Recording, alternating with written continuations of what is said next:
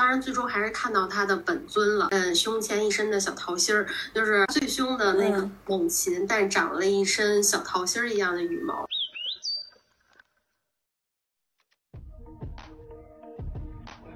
新手去观鸟的时候，满眼的绿色；大佬去观鸟的时候，这都是鸟啊！我都看了五十多种。然后直到现在呢，一到了周末五六点、五点半的时候，可能自己就睁眼。对，然后就是上班反而变成了睡懒觉。身体上的话，我觉得我颈椎都变好了。再有一个就是我这次体检，我视力竟然提升了。各异生活，共鸣声音，无一不值得瞩目倾听。欢迎收听此刻众生。嗨，我是今天的主播晚清。今天我们还邀请到了一位嘉宾，寻找海德威的秋秋。秋秋来跟大家打个招呼吧。呃，嗨，大家好，我是秋秋，呃，一个初阶观鸟发烧友。嗯，目前从入坑到发狂已经两年了，持续游荡在国贸的水泥森林到云南的热带雨林，自己自诩是大营江的女儿，然后很高兴今天能来到这里。寻找海德威的秋秋，这个海德威是什么意思呢？嗯，其实这个名字也，我觉得也寄托了我呃观鸟的梦想，因为它是。哈利波特里的那只枭的名字嘛，然后我觉得它就是我始终观鸟路上的一个目标的化身，就是始终心里有猫头鹰，然后始终在寻找猫头鹰的秋秋。欢迎秋秋，那秋秋今天来有一个重要的任务，就是要把我这位小白带入坑。那首先作为小白，我给秋秋准备了科普十问。嗯，第一个问题来了，现在秋秋观鸟的总数是多少呢？呃，我目前的话，呃，在那个中国观鸟记录中心上有四百二十三种。其实我感觉我自己还不算是一个特别努力的，然后两年时间也才看了这些。啊，四百二十三种大概是一个什么水平？因为我之前听说好像这个还有一个什么全国排行榜。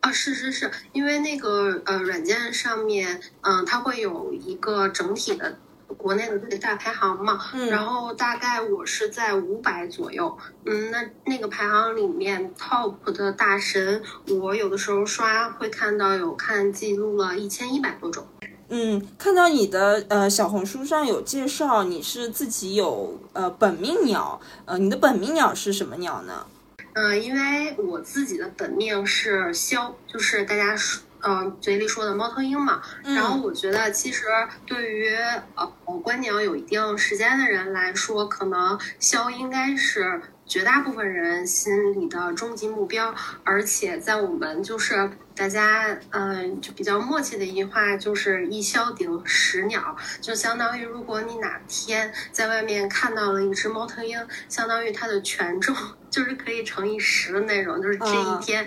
嗯的高光时刻，而且它抵过了那个，就是它一下子能够抵抵掉很多很多，是这个意思。为什么是会说一消抵十鸟？是因为它的作息时间非常的特别吗？嗯，因为嗯，其实是因为能看到它特别难，就是因为呃，现在呃城市里或者说周边，嗯，最近。不太就是不太常见吧，而且他们大部分。如果不是在繁殖期的话，都独来独往，那他一个人在偌大的林子里就很难会找到它，而且它自己身上的那个保护色跟树干几乎真的是融为一体。我之前还看到一张照片，如果你不仔细数的话，你只看到画面中心 C 位的一只，但其实仔细看，画面里有七只。所以你想在一张照片里都很难找到的话，那如果是在野外的大山里，就如果它才还不叫，就非呃非繁殖期它还不叫的话，就真的很。难很难看到，而且它们确实就是很珍贵嘛。对，我昨天也查了一下一些鸟的种类，然后我发现可能阻碍我观鸟非常大的一个原因是很多字我都不认识，就是有很多鸟的名字，呃，都不是常见字。比如说你刚刚说的枭，它是呃一个号一个鸟是吗？对，就是这个字儿，我还认了一下，然后查了一下，然后才知道啊，它读枭。然后我觉得鸟的名字也是挺有意思的，所以你是在观鸟的过程中，也是会去学习到很多新的鸟的名字啊，或者是这种呃比较有趣的名字嘛。对，因为之前就是嗯，好多字我确实也不认识，还有时候还闹过笑话，比如说像那个 红玉里面有一种叫勺玉的，它那个勺就是一个木字旁加一个吃饭的那个勺子的勺，但是其实如果它是多音字，它还读标，但是大家都嗯默认它就是读勺玉，然后有的时候我刚开始的时候不知道，还总是标玉，然后也是 就有好多字甚至都。在那个输入法里要使劲往后翻，然后再去查，嗯，确实是有好多字还挺生僻，平时基本上不会用到。是的，那我就很好奇，就是你刚刚说你会去辨认那么多鸟，然后这些鸟又有自己的名字，那你是通过什么方式去分辨出来，然后识别出来你看到的这个鸟是什么哪个品种的鸟呢？啊，嗯，其实这个就是挺有意思的，因为。嗯，比如说你像在野外的话，可能第一次见，确实，嗯，可能就不太认识，有的时候就得拍下来，然后回来再对着那个手册呀，或者是 app 上面去查。嗯，但是有的时候还有一种就是，比如说你像记这些鸟名，因为我我特意还看了一下，就是大家。嗯，比如说像在南方有一类，就是那种眉，一个眉毛的眉加一个鸟字，其实他们的那个名字特别绕口，因为它有好多种，比如说什么长嘴勾嘴眉、斑胸勾嘴眉、棕颈勾嘴眉、棕头公嘴眉、红嘴公嘴眉。然后，但是其实就是之前也有老有人问，就是你是怎么记住这么多名字的？然后我之前发现，就是如果你坐在屋里硬背，真的就是记不住。但是我后来就发现，这些命名吧，可能是跟他身体自身的一些特点是相似，就相当于，呃，比如说，你像呃那个黄颈凤眉。颈就是颈部，其实就是它在脖子上有一小块黄，然后缝就是它有一个小缝头，然后它又是眉，所以如果老在野外就是在野外看的话，然后它有这些特点，再配上它的名字，就特别快就能记住。然后下次你再看见的时候，基本上照着这个，甚至自己就能大概叫出它是什么。嗯，哎，所以你是观鸟，然后再去有一个自己的手册，然后去反复的去看鸟，就是这两个是会交叉进行的，就可能是你在。在手册手册上看到了一种鸟，可能你在现实中没有看过，但你会把它的名字啊或者特征记下来，然后再去野外去找，是有一个这样反复的过程嘛？差不多，就是我可能确实出去的时候，一般就会嗯带个嗯，比如说像最近就是恒玉恒玉季嘛，然后我就会带上那个手册去野外，比如说看。看之后，然后你再对照那手册上有些特点，再去帮助记忆，然后再去你看哦，就是。就是是不是两个互相是啊印证上的，嗯，但有的时候可能出去之前，比如说如果你呃去一个新的地方，而且其实去的成本，无论时间还是经济成本都比较高的情况下，可能之前就会通过那个记录中心，然后提前看一看，比如说别人都记得哪些鸟比较频繁，又是自己的一个没见过的加新，那可能会提前找到它的照片，然后把它记住。然后把它存在手机里之后，到哪儿，嗯，看到的话就能一下子叫叫上它。这样的话也是一个识别的过程吧。了解。那会不会有那种鸟长得非常的像，但是可能是完全两种不同的品种呢？嗯，这个。真的就是，我觉得这个是大家，呃，就是特别心照不宣的，有几个坑，就是打引号的坑。嗯。然后，因为呃，如果就比如说，大家如果说起这个的话，首先提到的就是柳英儿。然后，因为所有人呃，那个觉得提到柳英儿就是一种自杀式的去观念。啊？为什么自杀？就是因为，因为柳英她这个大类。然后它它那个呃下面分的会特别特别多种，什么呃黄梅、黄腰，什么鹤柳莺，什么棉柳莺，什么呃双斑绿，什么冠纹，就就各种柳莺。但是其实它们真的的差别很细微，而且嗯，大家就是有一个笑，就是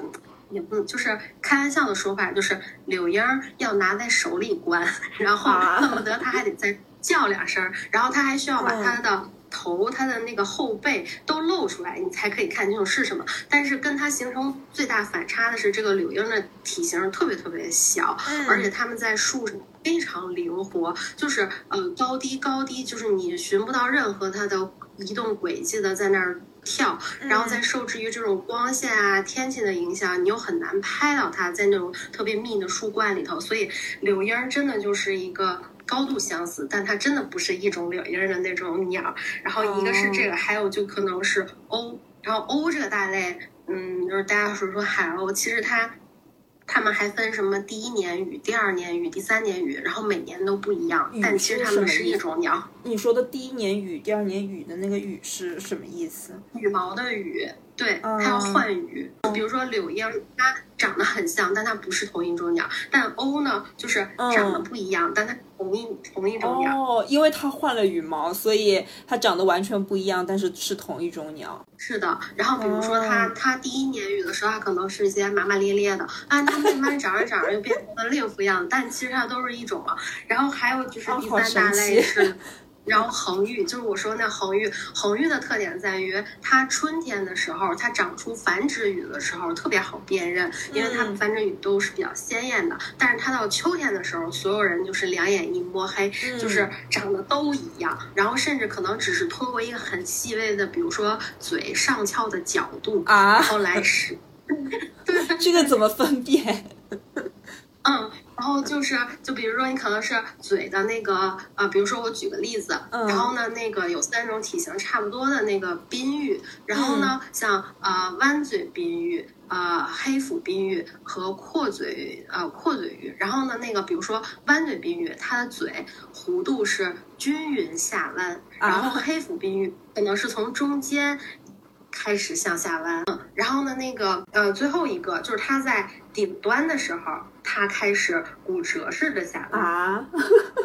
它这是三种完全不同的鸟。是的，其实它们体型都差不多，大概也都是在十八到二十二三左右。但是呢，弯嘴滨鹬它的。而且他们仨嘴的长度都差不多，然后弯嘴宾玉就是一个均匀的弧度向下弯，然后黑腹就是从中间那块儿就比较靠前端开始向下弯，然后阔嘴玉就是在先端骨折式的下弯，但是其实那个弧度真的很不不明显。好神奇！你刚刚在这说，我就在那个懂鸟的呃小程序上在查这几种呃这几种鸟，然后这个懂鸟 A P P 就是它还挺有意思的，就是你进来之后，它可以让你呃通过拍照识别是哪一种鸟，然后或者是你上传上传相相册，然后来识别你看到的是哪一种鸟，然后它还有一个功能是听音辨鸟。就是收集鸟的叫声，然后来识别鸟。它也可以去浏览搜索，就是搜索进这个鸟的呃搜，通过搜索鸟的名字，然后它会有一个。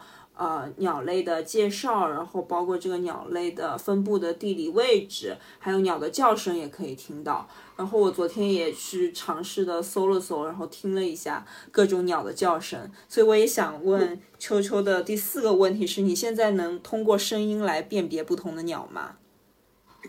嗯，我觉得少量吧，就是呃，像有一些什么。啄木鸟啊，还有皮提呀，呃，还有个别的猫头鹰啊，就是很少量。因为有的时候我可能在这块儿不是特别擅长，就老是记不住。嗯，但是如果要是某一些常见的城市常见鸟，嗯，能记得住。嗯，有什么特别好听的鸟叫声可以推荐给我们？我推荐你搜一下林雕鸮，这个我当时真的是。嗯，在他面对面听过，尤尤其是伸手不见五指的夜里，非常瘆人。瘆人，哪个林哪个雕？呃，林子的林，树林的林，然后雕是雕塑的雕。林雕鸮，好，我们来听一下。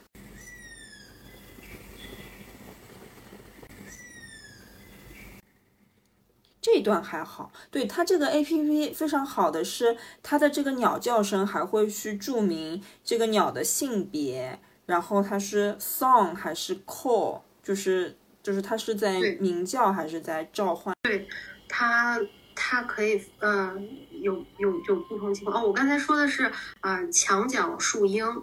墙角树鹰。嗯，你搜强就是嗯强弱的强，嗯树就是大树的树，墙角树荫，然后角是那个脚脚步的脚。嗯，对我我来读一下它的习性，它的习性是藏于浓密灌中，一闻其声，但难将其赶出一见，通常独处。这是一个喜欢独处的鸟。来听一下这个，这是一个雄性的，它的声音很怎么说？凄厉。对对对对对。嗯，对，我觉得他声音很尖锐。你是怎么找到他的？他不是很难很难被发现。吗？对，他是喜欢藏在树荫里，很难被发现。是的，因为当时，嗯，我当时还录了一段是那个它叫的视频，是因为我确实当时记得我是在董寨。然后董寨那里面，当时墙角树鹰还是在那儿一个挺常见的鸟，但是对于我来说是加薪。但是当时真的是呃，找了好多次都没有，不是一下就找到的，因为它那个声音声音很有穿透力嘛。然后当时我就顺着那个声音去，但是。我就一直都不敢眨眼，你就会发现，明明这个声音在这儿，然后怎么突然间就瞬瞬移到那边去了？然后等你在跑步是溜到那边的时候，它怎么又从底下的低矮灌木丛里飞到了这边？然后它当时就是那三十米就来回绕我，来回绕我，然后当时被它溜的不行，最后好像曲线，嗯。最最后曲线曲线上找到了它，然后它藏在一个非常密的树里面，然后在那儿张嘴叫。但是它的声音，我觉得还挺好听。好神奇，就是感觉它自带三百六十度环绕声。对，然后就可能放在树林里就比较的，真的是挺嗯响彻树林的那种。嗯，挺有意思的。然后我们的第五个问题就是刚刚提到这么多。鸟都是怎么找到这些观鸟地点的呢？观鸟地点的话，其实我觉得可能也分吧，就是有一些像，嗯，国内有很多地点，大家呃心之所向，就是已经，嗯，有口皆碑，就是就是很很很著名的城市和地点了。那这种情况下，其实就很很好，就就很很容易，呃。判定嘛，然后再有一个，如果是城市自己的城市内的话，基本上，比如说像我在北京，嗯，一般上也会有，比如说城市城中心有一些那种大型的森林公园儿，嗯，或者是这种就是就是，比如说像那个奥森，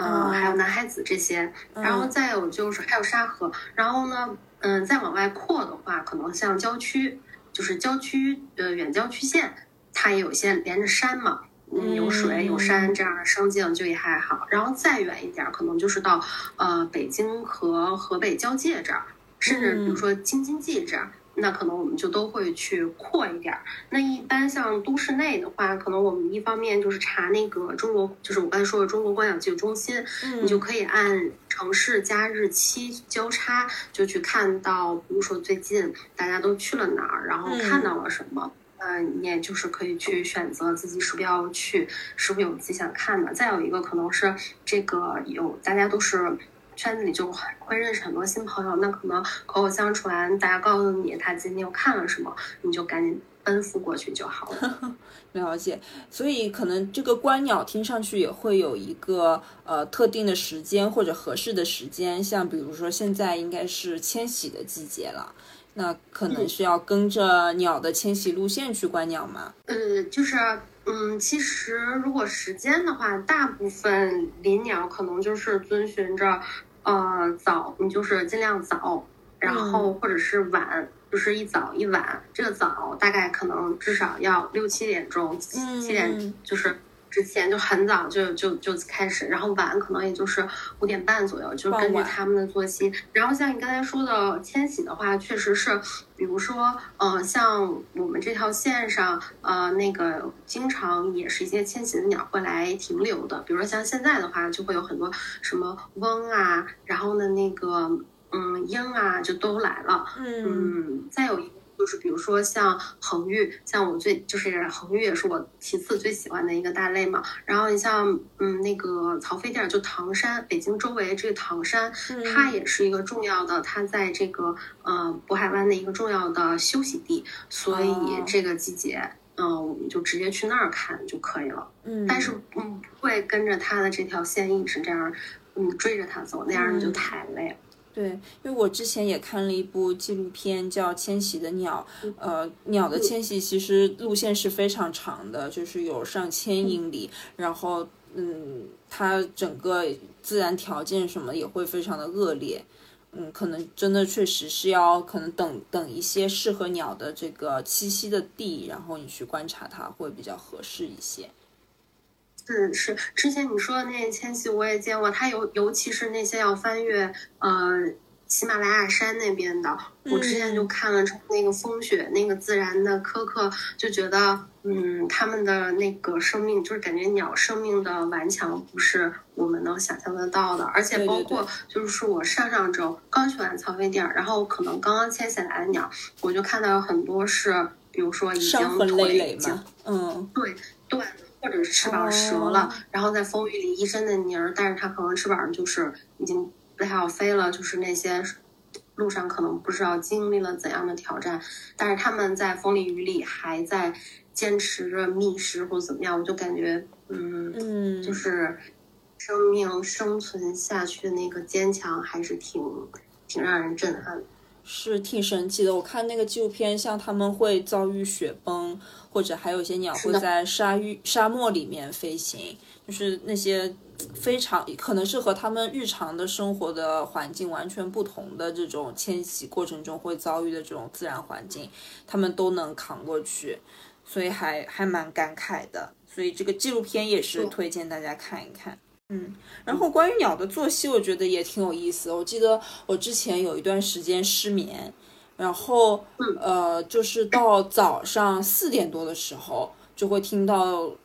清晨的第一声鸟叫，然后我就是会特地看一下时间，大概是四点十二分这个点，然后。我后面失眠，然后我发现每天听到那个鸟叫声都是同样的这个点，它不是一个整点，就是四点零多少分，但是每天都非常的精确。然后当时就感叹这个自然界的作息真的好准，好精妙。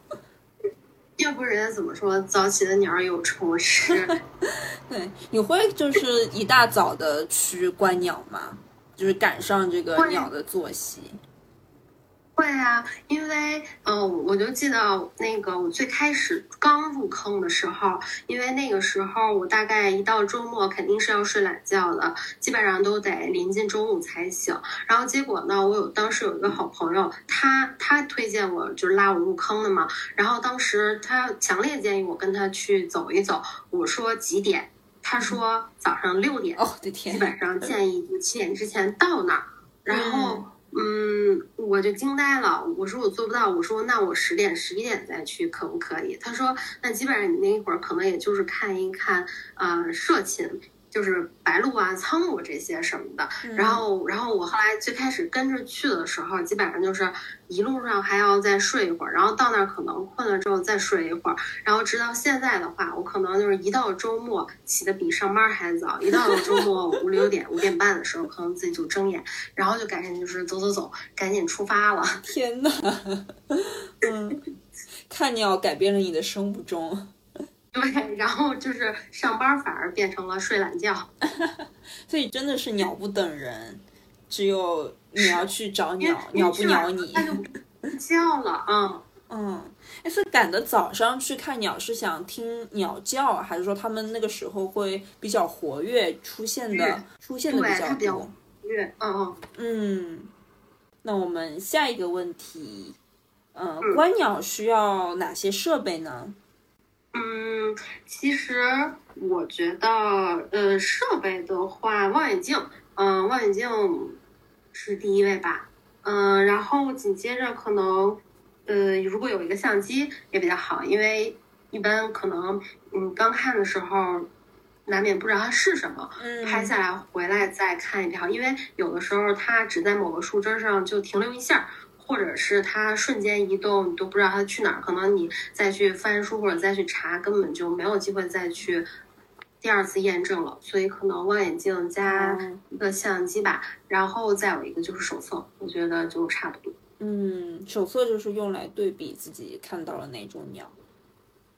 嗯，然后或者是简单的就现在的这个 A P P 这些，嗯，也可以。嗯，对，我昨天看了一篇还挺有意思的文章，就是说到呃看鸟要用望远镜这件事情，就其实还蛮感慨的，就是这个先进的技术其实呃怎么说呃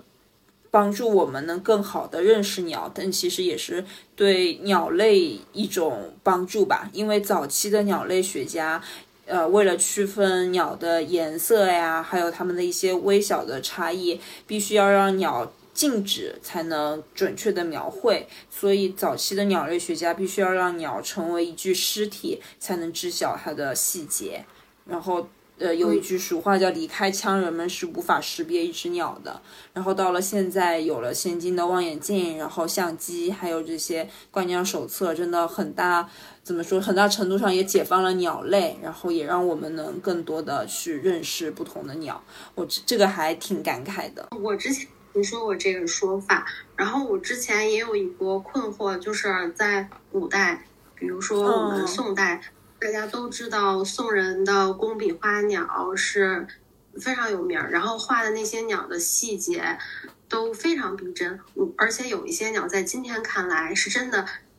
都是非常灵活的跳动，它怎么就看这么清？我也不知道古人是怎么观鸟。对，古人也没有望远镜。对，然后那些鸟应该也跳的挺快，没有什么差别。对，真的很神奇。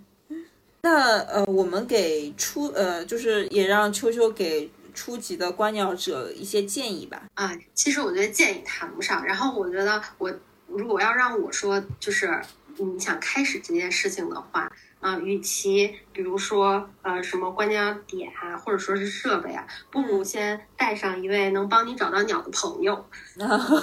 因为。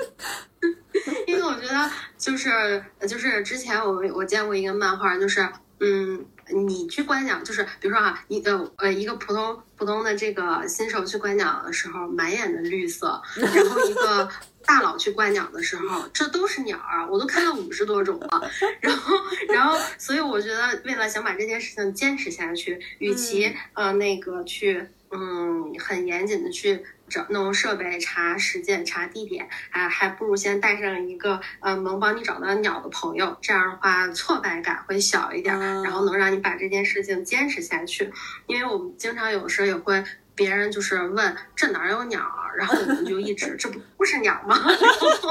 然后这是其一，然后第二个的话，我觉得可能就是你需要练就早起的这个呃那个一个作息，就是能起得来。因为如果打乱这个作息，五点多起，然后还要吭哧吭哧走一上午，还是挺辛苦的。我能只观看傍晚的鸟吗？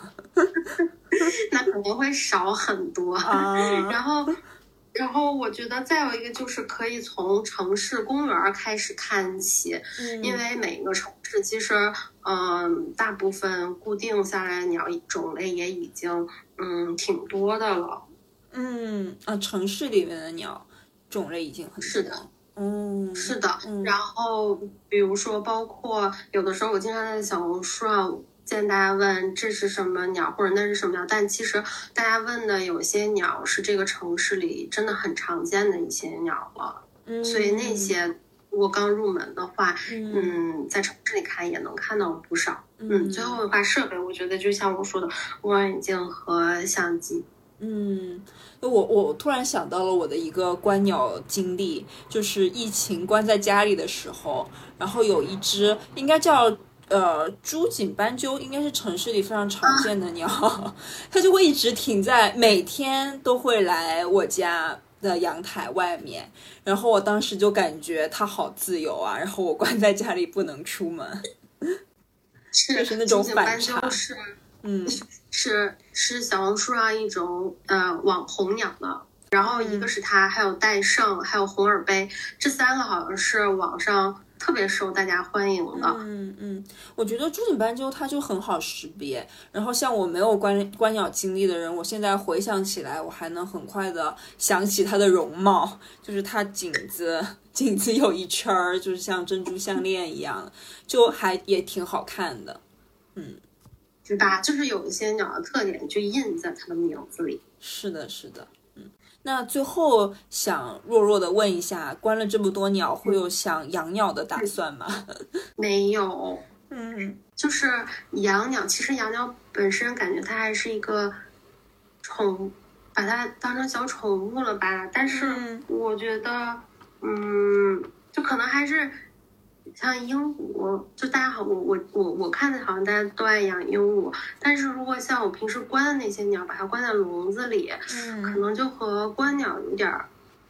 矛盾，嗯，所以我。我也没想过把它据为己有。嗯，听上去感觉也不太一样。虽然你在观鸟的时候也会想着，就是我收集哪一些品种的鸟，但是这种收集可能和你去买盲盒啊，或者是通过消费的方式收集，呃，不一样。就是消费的收集可能是一种占有，但是你这种收集只是呃通过眼睛看了，然后我跟他呃有了一定的交流。或者是我看到了，可能就是一种一种收集，就是和这种消费主义的收集是不太一样的感觉。对，而且像刚刚提到的，呃，养宠物或者养鸟，它可能是你和这个动物会发生非常亲密的互动，然后也会有一些呃类似占有的关系。但是观鸟好像就那种占有感没有那么强。是的，嗯，对，因为嗯。我还是比较认同，就是其实我我觉得观鸟是观的，就是就是你和人人和自然的这个关系嘛，就是你身处自然，而不去改变它是什么，就是你仅仅看这个小鸟这个生物它的一个样貌也好，行为也好，它的一些呃这个活动也好，但是嗯，如果去养鸟的话，就相当于你们两个可能是一个。附属关系，然后你每天就是逗一逗它，或者它就成为了你的一个附属品的感觉。嗯嗯，但是但是我之前呃有的时候出去会剪鸟羽毛，嗯，然后回来把它弄干净之后，呃夹在书里，或者是攒多了就把它钉在相框里，那样看起来嗯也挺。嗯，我觉得这个一是一个怎么说，收集自然的一种方式吧，我理解。嗯，对，有的时候就是你在观的过程中，突然间远远的发现。哎，有一根特别漂亮的毛，然后你就觉得好像跟它的接触又近了一步，甚至可能如果你它今天是你的目标鸟种，但是你没有看到它，但你意外获得了它的一根毛，你就觉得你们俩冥冥之中相遇过。哦，这也是蛮神奇的体验，就是你没有看见看见过它。嗯，然后你之前就是有一根嗯白冠长尾雉的毛，就是那种。雉鸡是雉那种猫，然后但是我当时当天并没有遇上它，但是我就感觉啊，可能在某个交错的时空，我遇上了它，它还掉了根毛，冥冥之中相遇过，他可能看见过你，差不多。刚刚说的这个羽毛的事情，让我想到了一段呃观鸟的历史，就是说呃大概是在十九世纪末的时候，呃观鸟变成了一个中产阶级的爱好，其实是受妇女运动的影响的。就是那个时候，呃妇女会用鸟类的羽毛做成帽子，然后这个时候就会有很多人去呃批评它，因为那那个时候同时间自然保护运动也崛起了，就觉得呃妇女。戴着这个鸟类羽毛做的帽子，其实是对动物的一种伤害嘛。然后这个时候，呃，一些呃这个妇女改革运动，一些女权主义者，他们就站出来，他们采用了一种比较积极的策略，就是向公众描述火鸟的美和魅力。他们觉得。鸟本身就是具有价值的，而不是说那些给人提供漂亮的羽毛的这个贸易或者是经济上的价值。然后这时候有很多的呃女性的作家呀，或者是动物学家，就是通过比较呃辞藻华丽的这个散文和文字来描述一些鸟类，就比如说描述知更鸟，说知更鸟是一个有自尊的美国公民。然后还有很多文学作品里面也会有一些对鸟类的描述，然后这个时候鸟类就呃，在公众的话语里面，就不不不是一个被占有的物品，就不是说是什么女性佩戴的帽子啊，或者是什么，而是一个非常活生生的公民。然后，所以就是。嗯嗯，怎么说？妇女女权主义者用这种非常积极的方式推动了大家去更愿意认识鸟。可能之前鸟类观察家更多的是一些生物学家，用一些可能相对比较冰冷或者是科学的那种描述方式去研究鸟。但是当这种比较鲜活的描述进入到了这个公众话语里的时候，呃，鸟类观鸟的运动也由此推广开了，就这个还挺有意思的。就是刚刚从呃秋秋说的这个羽毛的故事里想到了，呃，观鸟还有一段这么有趣的历史。谢谢秋秋刚刚给我们科普了很多呃观鸟过程中的注意事项，然后也给了我们一些建议，然后呃也希望呃。各位听众有所收获，或者是已经种草准备去观鸟了。那后面我们想跟秋秋聊一下，呃，观鸟，呃，自己在观鸟的过程中，整个生活发生了什么变化？就是观鸟为什么会让你变得如此的疯狂？嗯，其实我觉得观鸟的乐趣的话，嗯，第一个当然最简单的就是小鸟本身也很好看，也很可爱，就是它一身。呃，有的泛着金属光泽，有的你就感觉它颜色的搭配怎么会这么高级？就是它本身长得也是小小的，很可爱嘛。嗯。然后第二个，我觉得对于我来说。那可能它最大的乐趣就是像一个盲盒似的，比如说现在大家不都流行打卡加薪嘛，到一个地儿或者说收集这种，嗯，那我可能就觉得这也是一种，比如说我去一个地儿打卡，然后我加薪了什么，然后你看着自己的这个记录的数字，哎，一点点的往上，往上在涨，然后又解锁了什么新的鸟种，就是这种，嗯。打卡加薪的这种收集集邮的一个感觉也特别好，还有一个就是可能像盲盒一样，嗯，比如说你每去一个地方，虽然别人看到了，但是你不一定能看到，也或者也也有可能是，你你看到了别人没有看到的，甚至有可能是别人都没有记录，然后你看到了一个盲盒里的隐藏款，就是这种抽大奖爱的惊喜。对，然后就是这种盲盒式的意外的惊喜，呃，然后会让人特别着迷，嗯，然后再有就是一个这种探索的成就感吧，就比比如说你每次去了，哇，你你去一个地方啊，那个看了啊好好几十种，然后就整个就是就是自己记录啊，然后把它掏下来了，就是还挺。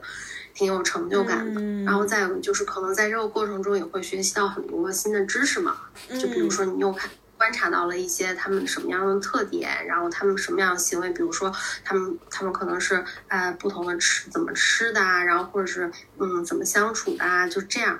嗯，对我我听到你这个分享，就会让我想到我最近的一个爱好，就是拍拍云彩，收集云彩。就这个事情，其实早几年，我我我翻我相册，其实我早几年好像一直都有这个习惯，就是呃在天空中看到可能呃堆积的比较厚的云，像棉花似的，我就很想把它拍下来。然后最近就是好像这个事情就变成了一种呃像收藏一样的爱好。呃，就是刚开始只是想。记录它，然后现在就是说我想要收集到各种各样不同形态的云，然后我可能会有时候，嗯，就是我办公桌前就是一面窗户，然后有时候就是工作累，然后抬头一看，然后啊，这个云好像那个形态和我之前看的不一样，我就想要把它拍下来，我觉得这个事情就是能让我从我现在的这个繁忙的工作状态中抽离出来，我就感觉非常的美好，而且这种美是转。转瞬即逝的，所以你你能抓住它，你就会特别的有成就感。是的，是的，就是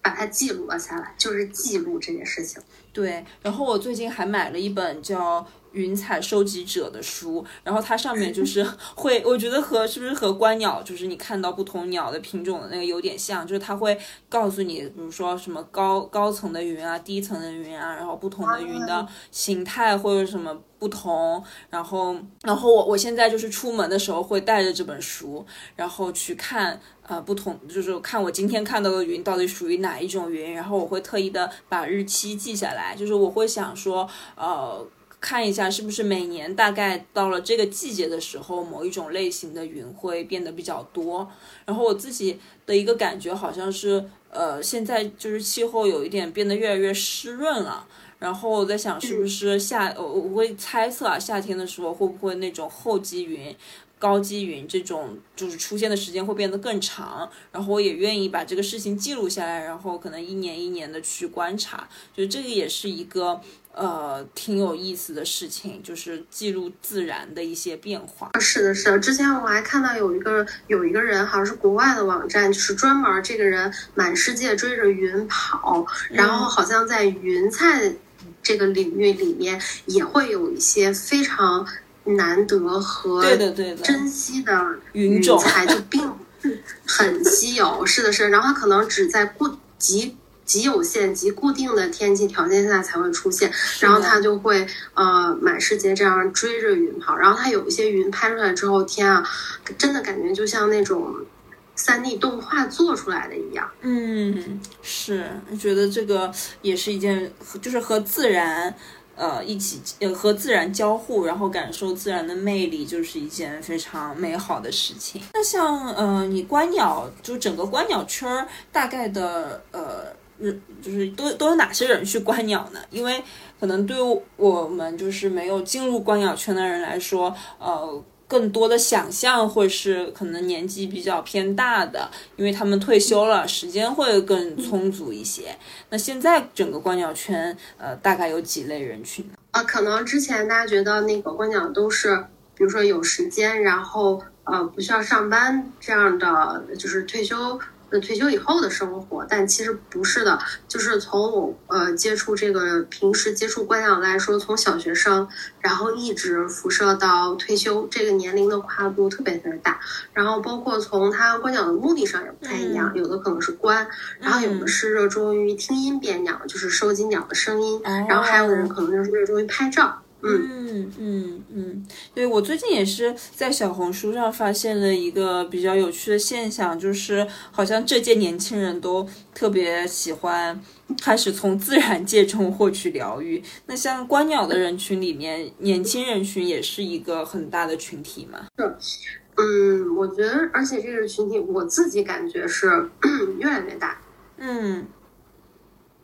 他们是，而且越来越年轻化。可能大家之之前的印象，年轻人可能会更喜欢都市生活啊，或者是潮流的这种东西。但现在好像大家都开始。慢慢的去接近自然，然后想通过自然去呃做一进行一些疗愈了。就比如说呃我在小红书上看到的呃就最近吧，最近不是三伏天嘛，然后小红书就会有一个 非常火的词条，对，叫三伏养生。然后其中呃三伏养生里面。呃，就他他们把这个叫新兴的行为艺术，天灸灸就是呃艾灸的灸，然后有一个叫三伏天晒背，它是更适合中国宝宝的养生秘籍，然后它会有就是大家有指南，就是一一天中最适合晒背的时间就是早上八点到十点，傍晚五点四点到五点，然后还有什么穿衣指南，就是穿背部镂空的衣服，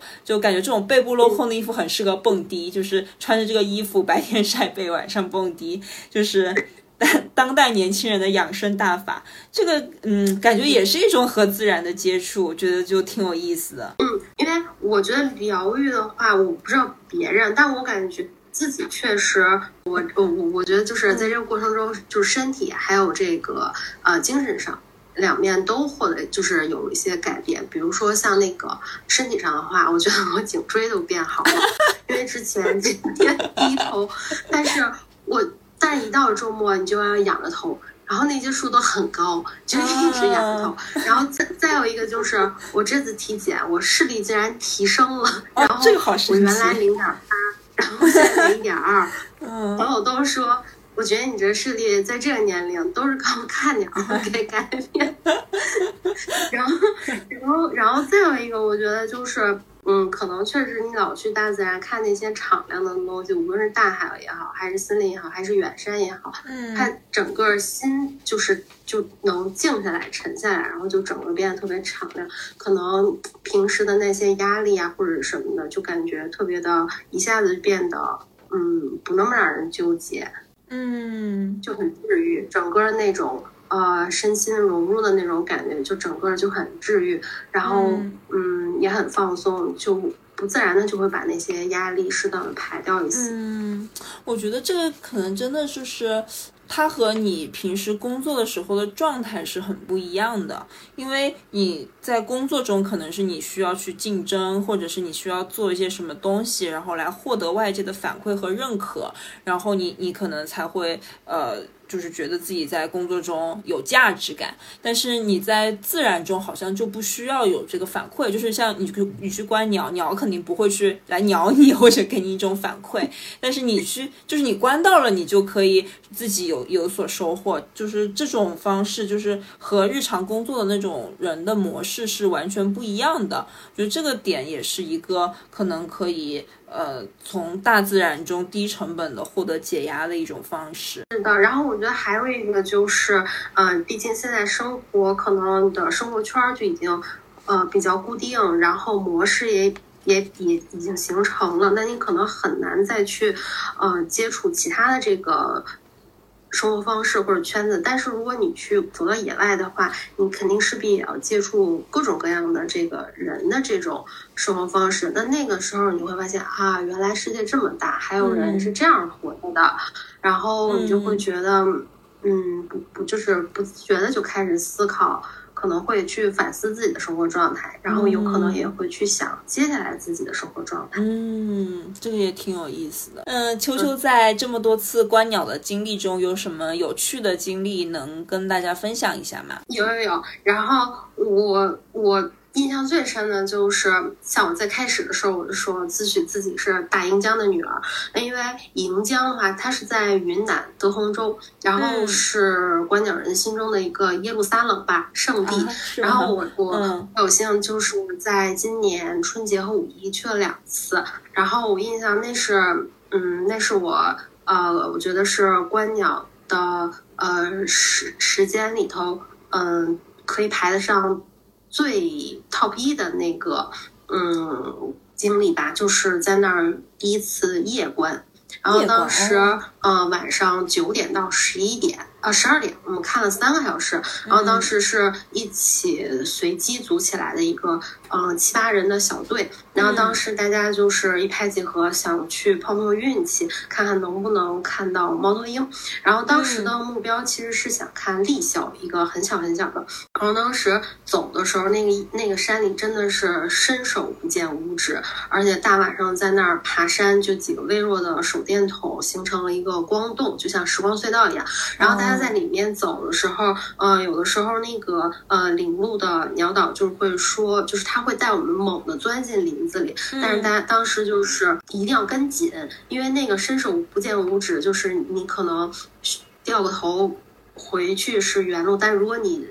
不小心，如果自己的话，就是转了几个方向，你可能就越走越深，就已经不是来时候的路了嘛。然后当时还是挺惊心动魄的。然后后来出来了之后，当时走特别巧的是，嗯，当时就听见两个山之间，就两个山头有立枭的叫声，然后他们两个就像在聊天一样，就是你 明明知道那个山谷里头有。好几只立交，但是它们分属在不同的山头，你就特别想绝望。你就觉得原来你处在他们的呃那个茶花会中心，但是谁也不愿意靠近谁飞一点儿。然后你又不可能，就是然后你刚奔赴到一个山头的时候，发现哎它怎么不在了？然后发现它在另一个山头，然后你整个山谷里就回荡着他们聊天儿，但是你就是找不到。然后但是后来嗯，当时最后放弃了之后。后来突然间就是听见我刚才说那个林雕鸮的那个声音，然后大家就判定那个声音是在缅甸飞来的。是的，然后整个山谷里回荡的都是那个凄惨的声音。呃，我们最后遇上他的时候，嗯，应该就是呃，我我离他最近的时候只有十五米，然后很幸运是那棵树在一个坡底下，所以当时我跟他就属于面对面，但是我我没有找到他，就是呃，我们拿手电筒没有找到他，就只听见声音，然后特别凄厉的那个声音在山谷里。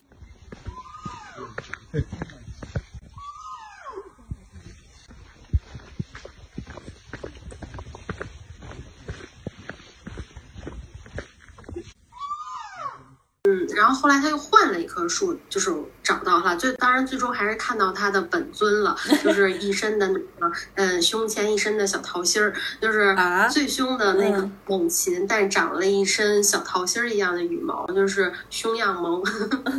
嗯，然后嗯，当时就觉得那段经历是非常非常难忘的。当时爬山，其实已经走了一天，但是晚上又爬了三个小时山，最终还是听见了立笑聊天儿，然后又亲眼看见了林雕像，因为据说林雕像也不太常见。哦，我看见他的图片了，然后他的胸前就是小桃心儿，好萌啊。对，长了一身小桃心儿。然后当时他在那个呃树林里，就是叫的特别凄厉的时候，我们还开玩笑，就是说，呃，今晚的山谷，所有的小动物都要抖三抖。他的体型大吗？看照片感觉还是挺大的。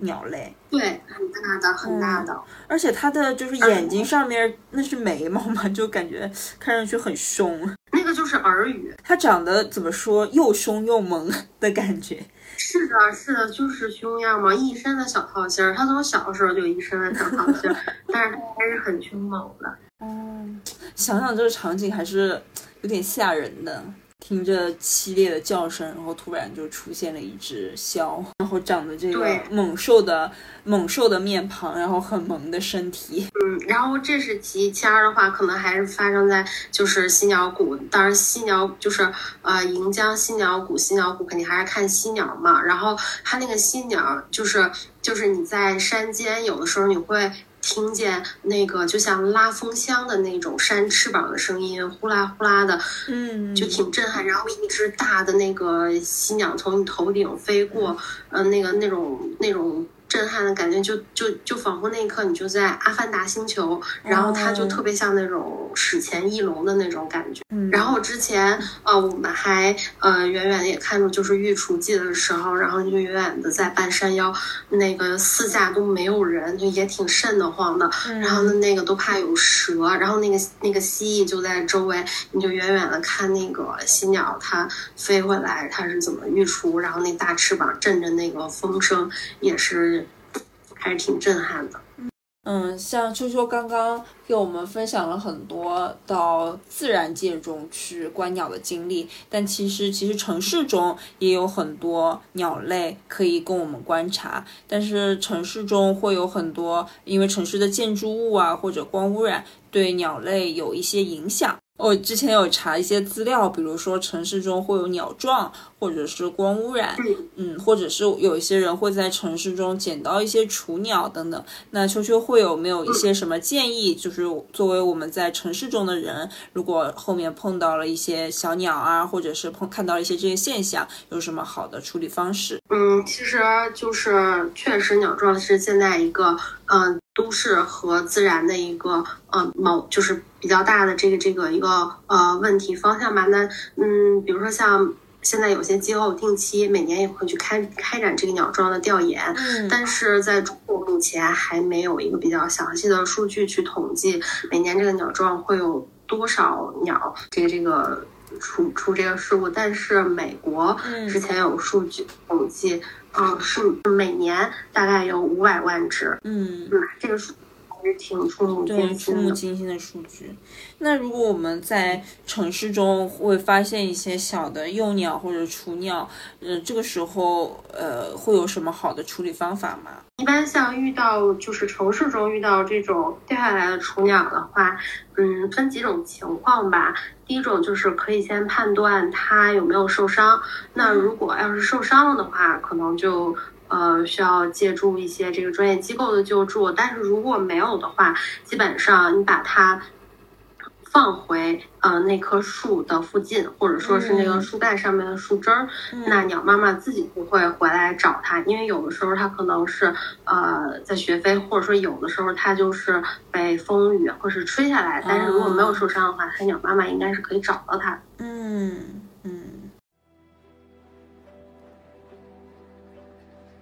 谢谢谢谢秋秋今天给我们分享了这么多观鸟的科普和很多观鸟有趣的经历。那感兴趣的朋友可以通过小红书搜索“寻找海德威的秋秋”来看秋秋平时分享的一些有趣的观鸟的小知识和观鸟的视频。啊，那谢也谢谢啊，谢谢你们，谢谢此刻众生，今天也特别开心能和你们一起观鸟，分享的点点滴滴。然后希望今天结束之后，在观鸟的坑里又能多一位小伙伴。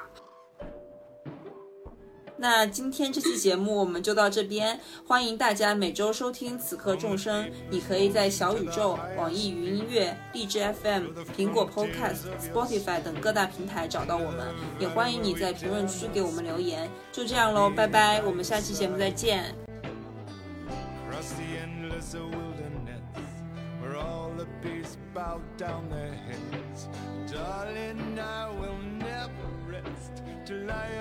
by your side. Every mile and every year, time and distance disappear. I cannot explain this, dear. No, I will not even try.